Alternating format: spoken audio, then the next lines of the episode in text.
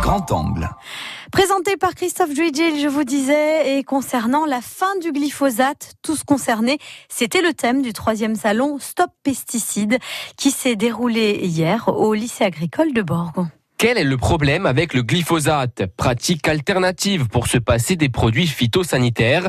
Pas de doute, quand on s'approche des affiches et des panneaux exposés sur les stands, on est bien au salon Stop Pesticides organisé au lycée agricole de Borgo. Didier Mourador, directeur adjoint du CPE ou Marine, est l'un des organisateurs. Informé sur les, problématiques en lien avec les pesticides, l'agriculture est en lien direct avec l'environnement, hein, je crois que c'est plus à démontrer. Donc c'est bien peut-être de revenir sur ces schémas qui ont été mis en place depuis plusieurs décennies pour faire quelque chose de plus propre et qui, qui est peut-être même un peu plus cohérent. Montrer qu'il y a d'autres façons de faire. Une autre façon de faire, une autre manière d'envisager l'agriculture, plus propre et respectueuse de l'environnement.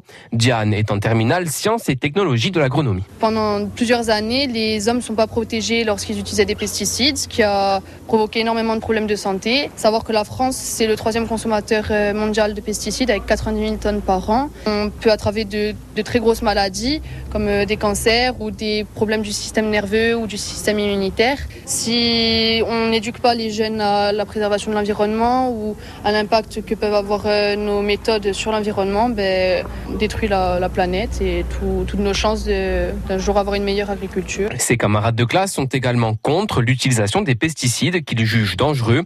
Pour autant, ils comprennent qu'ils ont pu être utilisés par le passé. Ils ne savaient pas encore vraiment les dégâts que ça faisait et tout ça. Après, voilà, ça aidait beaucoup les agriculteurs. Ça coûtait moins cher et puis c'est quand même moins compliqué de, que d'installer une grille agroécologique, tout ça. Mais sur le long terme, voilà, c'est beaucoup de dégâts. Après, il faut savoir aussi qu'il y a eu une grosse augmentation de la population. Du coup, il fallait beaucoup plus de rendement, produire plus pour nourrir plus de gens. Et donc, les pesticides sont arrivés.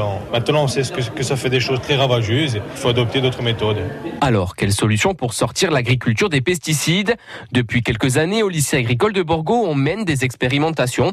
Dominique Antomar, qui proviseur adjoint. Nous avons mis en place des expérimentations en agriculture sur des méthodes de lutte qui sont physiques, qui sont biologiques. On va mettre des auxiliaires dans une culture et ce sont des insectes qui détruisent d'autres insectes qui eux sont des ravageurs, type des coccinelles par exemple. Euh, on ne peut pas dire à un agriculteur mettez ça en place et euh, du coup vous allez garder une rentabilité en sortant les pesticides que vous utilisez. Et il faut l'expérimenter et voir effectivement par rapport aux marges économiques que ça dégage si c'est rentable ou pas. Et ça marche. On maintient quand même une marge économique. Le gouvernement souhaite interdire le glyphosate d'ici 2021. France Bleu, France Bleu RCFM.